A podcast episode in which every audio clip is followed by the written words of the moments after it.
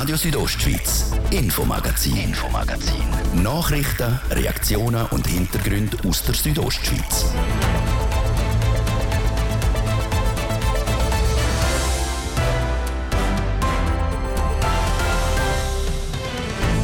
Ab im Dezember soll es eine neue Jagdverordnung geben.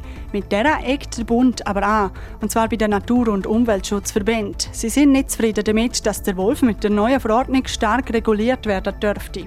Es geht um ein geschütztes Raubtier, das jetzt per Verordnung eigentlich soll praktisch eliminiert werden Und das ist rechtswidrig sagt Geschäftsleiterin der Vereinigung der Bündner Umweltorganisationen. Warum das genau rechtswidrig ist, hören der Gatt. Denn um einen drohenden Strommangel im Winter zu bekämpfen, könnte Kuhmist helfen. Aus dem lässt sich nämlich Biogas herstellen. Zum klären, ob das Biogas aus der Landwirtschaft sinnvoll für die Energieversorgung ist, gibt es in Graubünden bald ein Pilotprojekt. Und die Meisterschaft im Eishockey geht los. Zum Saisonstart schauen wir den Formstand, Formstand von zwei regionalen Hockeyclubs an. Das Thema heute im Infomagazin vom Freitag am 15. September. Am Mikrofon für euch ist Manuela Meuli. Einen schönen Abend miteinander. Vor drei Jahren hat das Schweizer Stimmvolk Nein zum neuen Jagdgesetz gesagt. Also Nein zur Lockerung vom Schutz der Wölfe. Jetzt will der Bund die Zahl der Wölfe in der Schweiz trotzdem deutlich reduzieren. Im Dezember soll eine neue Jagdverordnung in Kraft treten. Was das für die Bündner Wolfsrudel heißen würde, Carina Melcher berichtet. Die neue Jagdverordnung vom Bund teilt die Schweiz in fünf Wolfsregionen ein. Und in denen sollen zusammenzählt höchstens zwölf Rudel dürfen leben. Alle anderen sollen geschossen werden. Und das präventiv. Das heißt, ohne dass zwölf Schäden angerichtet haben. Das geht zu weit, findet der Geschäftsführer der Gruppe Wolf Schweiz, der David Gerke.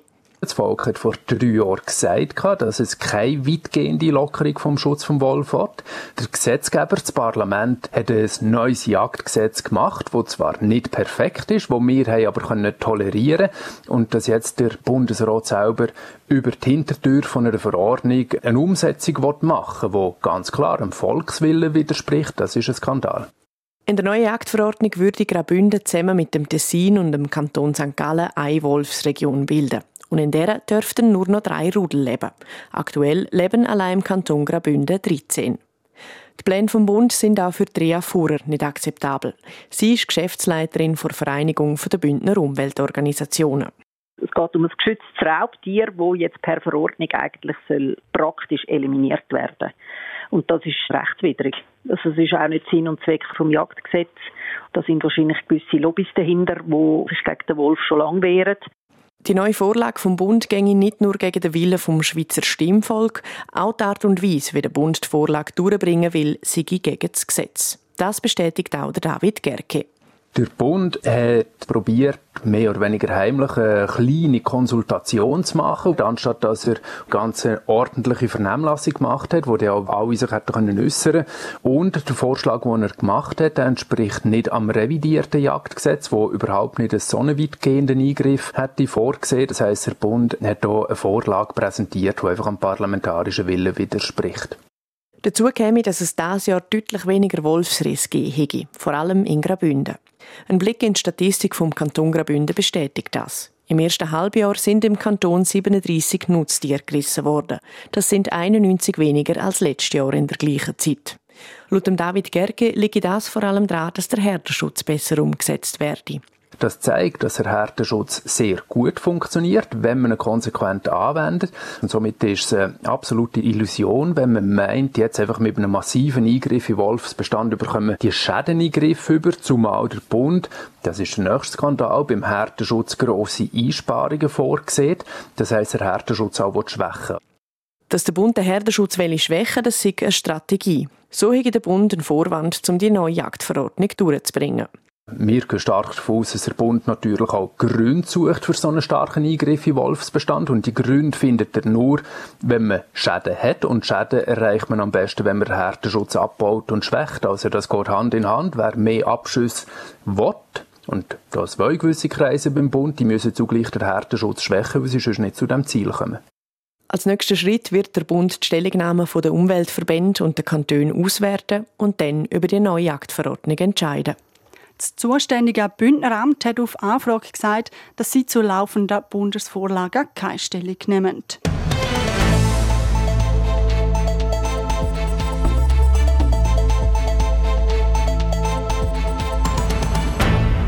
In der Bündner Politik ist es Anfang September unter anderem um Mist gegangen.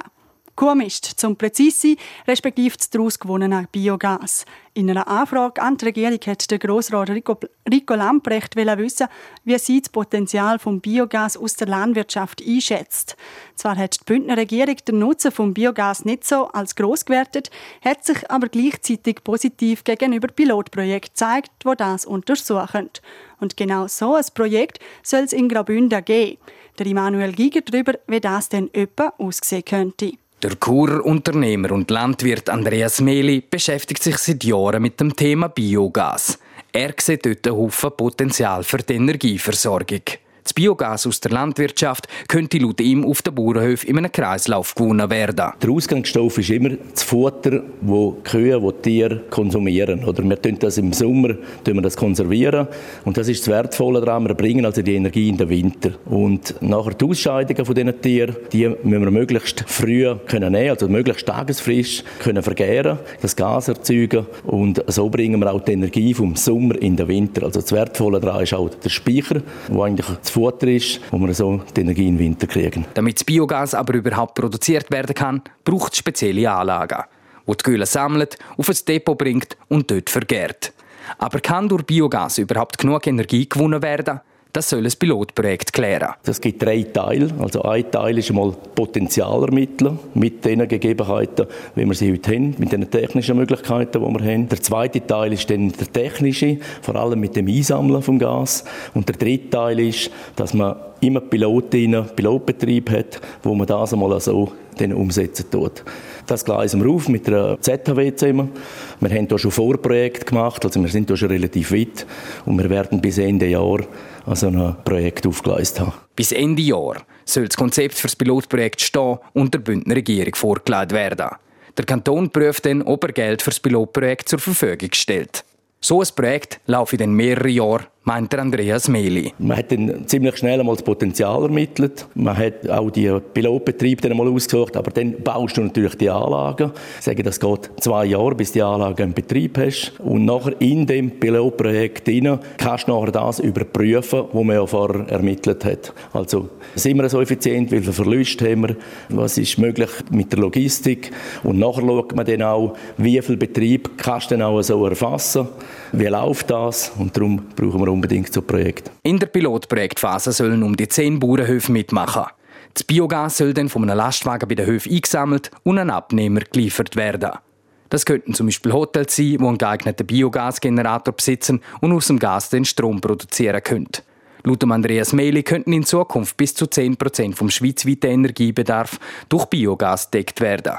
Zuerst muss aber das Pilotprojekt einmal beweisen, dass sich das Ganze wirklich lohnt.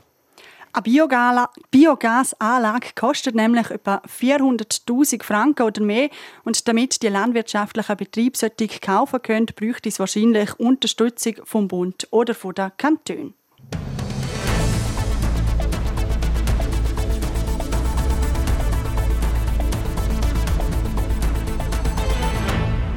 Es ist eine Oper, wo keine Oper ist, über einen Typ, wo eigentlich ein Graffiti ist. So könnte man das neueste Projekt vom Theater Chur etwa zusammenfassen. Dort wird ab dem 21. September die Oper Kilroy is not here anymore aufgeführt. Und auch wenn es viele von euch vielleicht nicht wissen, der Kilroy, der dürften die meisten kennen. Es ist ein Männchen, das mit seiner langen Nase über eine Mauer güchselt. Während der 40er und 50er ist das Männchen zusammen mit dem Spruch Kilroy was here überall dort auftaucht, wo amerikanische Soldaten stationiert sind. Die Opera Kilroy is not here anymore gibt dem Graffiti-Männchen eine eigene Geschichte, wie Martina Mutzner sagt. Sie ist Dramaturgin vom Theater Chur. Im Original, auf das wir uns berufen, geht es darum, dass der ominöse Kilroy in der New Yorker U-Bahn lebt, Leute trifft, mit ihnen ins Gespräch kommt, die erzählen dann so Ausschnitte aus ihrem Leben, meistens auch über das, was nicht so gut gelaufen ist, und dann tun sie ihren Tod vorwegsehen, wo auch meistens einfach irgendwie passiert und sehr unvorhergesehen und so die Nichtigkeit des Seins verdeutlicht. Die Geschichte wird musikalisch untermalt und erzählt. Das aber nicht so, wie man es aus einer klassischen Oper kennt. Die Produktion verzichtet nämlich auf den Gesang. Die Musik kommt also einzig und allein vom Bündner Ensemble Ö. Mit ihrem Instrument erzählen sie darum sozusagen auch gerade noch eine Geschichte. Das ist eine besondere Herausforderung, sagt der Komponist für Opera, der Davids und Donke Fleisch. Man muss nicht nur die Noten können und, und die ganz präzise mit dem Dirigent zusammen spielen und mit den anderen Musikern vor allem begleiten, sondern man muss immer, wenn man zum Teil schwierige Sachen spielt, auch ans Publikum denken und jemanden darstellen. Äh, sei das atmosphärisch, sei das ganz konkrete Figur und das ist wie eine doppelte Herausforderung, die man im normalen Konzert nicht hat. Dabei kommen dann auch ganz neue und eigene Klänge raus.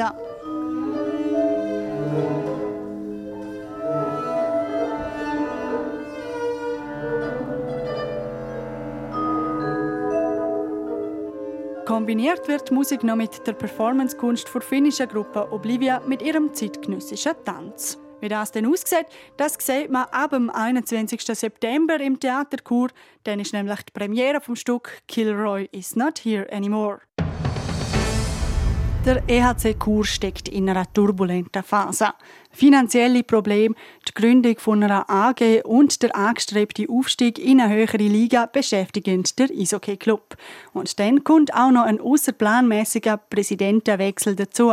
Der Patrick Ulber. Für die verschiedenen Baustellen beim EAC Chur ist inzwischen der Carmine Di Nardo verantwortlich. Seit einem Monat ist er Präsident ad interim, nachdem der Christian Aliesch aus gesundheitlichen Gründen außerplanmäßig zurückgetreten ist. Wir haben schon überlegen, mache ich das, weil der Aufgabenbereich ist nicht ohne. Und äh, ja, aber wie gesagt, für mich ist grundsätzlich klar, dass für, ich sage jetzt für meinen Herzensclub mache ich das gerne, dass ich die Funktion übernehmen. Und durch das, dass ich auch Vizepräsident war, habe ich und einen relativ guten Austausch mit dem äh, Christian Aliesch, dem Vorgänger, habe ich das natürlich gewusst, was da auf mich zukommt und was für Geschäfte am Laufen sind. Eine von diesen Aufgaben ist der angestrebte Aufstieg in die zweithöchste Schweizer Eishockey-Liga, der Swiss League. Für das muss der Churer Hockey Club AG gründen, wo der Spielbetrieb von der ersten Mannschaft organisiert. Und für die Gründung von einer AG braucht der Club ein Startkapital, wo irgendwo bei etwa einer halben Million Franken liegt. Wenn man eine AG gründet, muss man auch Geschäftsführung haben und und und. Das muss finanziell tragbar sein. Und das sind wir jetzt am prüfen und sind einen Haufen Gespräche am führen, dass wir das auch finanziell tragen können. Nicht, dass wir raufgehen und dann äh, erleben wir das finanzielle Desaster. Das wollen wir natürlich nicht. Ein Verlust wie in der letzten Jahresrechnung von über 160.000 Franken soll es nicht mehr geben. Darum müssen wir an den Strukturen schaffen. Die und auch die Zukunftsmöglichkeiten vom EAC Kur werden aktuell hinterfragt. Machen tut das eine externe Person im Mandatsverhältnis. Er durchleuchtet jetzt, sage jetzt einmal, den ganzen Club. Wir, wir haben gesagt, sportlich, strategisch wenn wir uns so aufgleisen, dass wir den nächsten Schritt machen Und vor allem mit der Strategie ist er natürlich dran, uns dort zu unterstützen. Das geht, das geht äh, eben Sponsoring vor allem, das geht Sponsoring-Verträge, das geht aber äh, äh, auch darum, wie können wir unseren Club wieder attraktiver machen, wie können wir die Marke Kur wieder festigen. Ähm, also Themen, äh, die er jetzt am Machen ist oder am Aufgleisen ist. Ja. Gespräche mit möglichen Geldgebern die laufen die aktuell und kämen die voran, sagt der Präsident ad interim vom EHC Chur. Die Zeit die könnte aber zum Problem werden.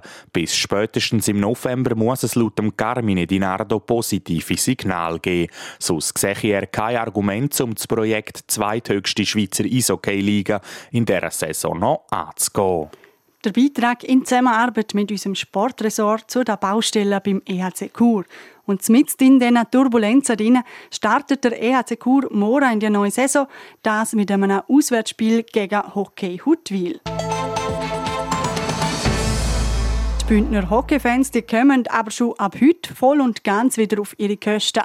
Nach einem einzelnen Spiel am Mittwoch startet die Meisterschaft heute für alle National League Teams. Also auch für den HC Davos. Der Patrick Ulber hat darum vom Südostschweiz Sportchef am Roman Michel wissen, wie er der HCD in dieser Saison einschätzt. Ich erwarte ziemlich viel und das hat vor allem damit zu tun, dass sehr, sehr wenig passiert ist im Sommer. Also wir hatten ein Kader, wo man grundsätzlich hat können zusammenhalten Eigentlich der einzige gewichtige Abgang für mich, das ist der Magnus Nygren der Verteidiger, der zurück ist auf Schweden. Den hat man aber mit einem weiteren ausländischen Verteidiger eigentlich können, äh, ersetzen Und sonst hat das Kader nicht grosse Veränderungen gehabt. Und ich glaube, das ist sicher ein Vorteil vom HCD, gerade zur Anfangssaison. Plus hat man junge Spieler, die ich glaube, die können noch mal einen Schritt vorwärts machen. Darum meine Erwartungen sind einigermaßen hoch für die Saison. Deine Erwartungen sind eben hoch für die Saison. Jetzt geht wie sieht es aus für heute Abend? Heute Abend das erste Heimspiel oder das erste Meisterschaftsspiel daheim gegen Fribourg-Gotteron. Was erwartest du auch vom Gegner? Ja, ich glaube, es wird so ein eine typische Auftaktpartie. Also ich glaube nicht, dass da bei beiden Mannschaften schon alles perfekt ist. Freiburg hat schon ein Spiel gehabt. Am Mittwoch hat die können gewinnen. Für den HCD ist es jetzt das erste Spiel. Was man vielleicht noch muss sagen, beim HCD, da wird es den einen oder anderen geben, der schon fehlt. Gerade so am Anfang der Saison. Und zwar der Enzo Corvi, der noch verletzt ist. Äh, der Dominik Egli, vielleicht auch der Raphael Brassel. Das wird heute noch entschieden, wo man nicht so genau weiß, ob der wird spielen. Ähm, und das wären natürlich gewichtige, gewichtige Ausfälle. Und sicher auch äh, etwas sehr, sehr Schwieriges, weil ich ich glaube, gerade die Kaderbreite beim HCD, die ist nicht so groß. Darum wird man da sehen, äh, wer da kann in die Bresche springen für die zwei, drei, die dann eben fehlen. Mhm, du hast gerade Kaderbreite angesprochen. Ist das vielleicht auch ein Faktor, wo bei das Saisonziel könnte trüben, je nachdem, gemäß dem Sportchef Jan Elston, will man Quali unter der besten sechs abschließen. Wie realistisch siehst du das? Ich glaube, sehr realistisch. Oder ich glaube, das Ziel muss man haben, weil die Top 6 die sind direkt nachher in den Playoffs und das muss Ziel sein vom HCD. Ähm, die Kaderbreite, das ist wirklich für mich auch so ein bisschen ein Fragezeichen. Ich glaube, man hat eine sehr gute äh, erste Mannschaft, wenn man das so kann sagen. Aber wenn es dann eben Ausfall gibt, wenn es Verletzungen gibt, was ja ein bisschen auch dazugehört zu so einer Saison, dann wird es dann ein bisschen dünner. Aber für mich ganz klar, Top 6 muss Ziel sein. Und nachher, äh, wenn wir weiter schauen, hat der HCD sogar gesagt, ähm, er will den Titel gewinnen. Mission 32, der 32. Titel Titel. Ähm, Ob es denn so weit raus wird gehen, das werden wir sehen. Aber ich glaube, Top 6, das wäre ein erster richtiger Schritt. Wir dürfen also gespannt sein, was der HC Davos in dieser Saison zeigt. Los geht dort für Davoser heute Abend am Viertel vor 8 Uhr mit dem Spiel gegen Fribourg-Gotteron. Und das ist es das Infomagazin vom Freitag am 15. September hier auf Radio Südostschweiz. Die ganze Sendung zum Nachlesen gibt es online auf rso.ch oder überall dort, wo es Podcasts gibt. Am Mikrofon verabschiedet sich Manuela Meuli. Danke fürs Zuhören und ciao zusammen. Radio Südostschweiz, Infomagazin, Infomagazin. Nachrichten, Reaktionen und Hintergründe aus der Südostschweiz.